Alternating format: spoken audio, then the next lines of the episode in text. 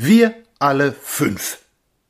Die rechtsstehende Presse amüsiert sich seit einiger Zeit damit, mich mit allen meinen Pseudonymen als den vielnamigen Herrn hinzustellen, der je nach Bedarf unter diesem oder unter jenem Namen schreibt, also etwa Schmock oder Flink und Fliederbusch oder so eine ähnliche Firma.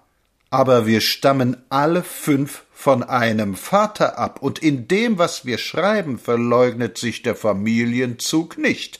Wir lieben vereint, wir hassen vereint, wir marschieren getrennt, aber wir schlagen alle auf denselben Sturmhelm und wir hassen jenes Deutschland, das es wagt, sich als das allein echte Originaldeutschland auszugeben und das doch nur die schlechte Karikatur eines überlebten Preußentums ist. Jenes Deutschland, wo die alten faulen Beamten gedeihen, die ihre Feigheit hinter ihrer Würde verbergen wo die neuen Sportjünglinge wachsen, die im Kriege Offiziere waren und Offiziersaspiranten und die mit aller Gewalt und mit welchen Mitteln wieder ihre Untergebenen haben wollen und deren tiefster Ehrgeiz nicht darin besteht, etwas wert zu sein, sondern mehr wert zu sein als die andern, die sich immer erst fühlen, wenn sie einen gedemütigt haben, jenes Deutschland, wo die holden Frauen daherblühen, die stolz auf ihre schnauzenden Männer sind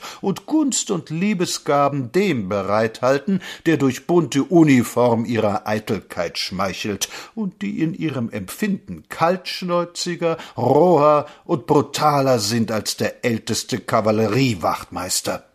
Wir alle fünf hassen jenes Deutschland, wo der Beamtenapparat selbst Zweck geworden ist, Mittel und Möglichkeit, auf den gebeugten Rücken der Untertanen herumzutrampeln, eine Pensionsanstalt für geistig minder Bemittelte.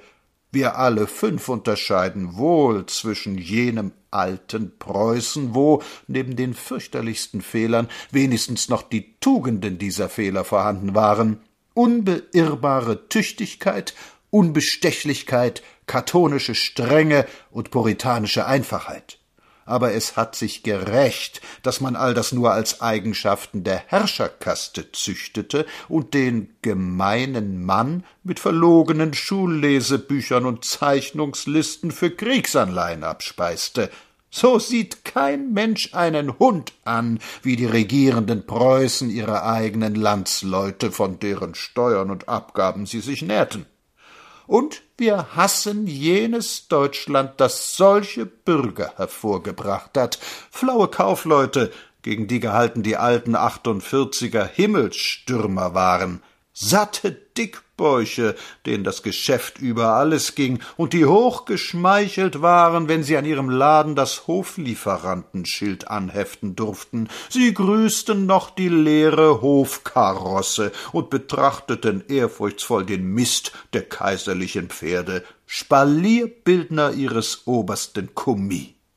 Wir alle fünf lieben die Demokratie eine, wo der Mann zu sagen hat, der Freie und der Verantwortungsbewusste, eine, wo die Menschen nicht gleich sind wie die abgestempelten Nummern einer preußischen Kompanie, jener Inkarnation eines Zuchthausstaates, sondern eine, wo zwischen einem Bankpräsidenten und seinem Portier kein Kastenunterschied mehr besteht, sondern nur ein ökonomischer und einer in der äußeren Beschäftigung. Ob sie miteinander Tee trinken, ist eine andere Sache. Dass es aber alles beides Menschen sind, steht für uns fest. Jenes Deutschland wollen wir zerstören, bis kein Achselstück mehr davon übrig ist. Dieses wollen wir aufbauen. Wir alle fünf. Und ob das Blatt für die Idioten der Reichshauptstadt und seine geistesverwandte Wulle und mutige Presse lügt, hetzt oder tadelt. Wir gehören zusammen. Wir alle fünf, und werden sie auf die hohlen Köpfe hauen, dass es schallt und dass die braven Bürger denken, die kaiserliche Wache ziehe noch einmal auf und der Gardekürassier schlage noch einmal die alte Kesselpauke. Wir sind fünf Finger an einer Hand, und wir werden noch weiterhin zupacken, wenn's Not tut.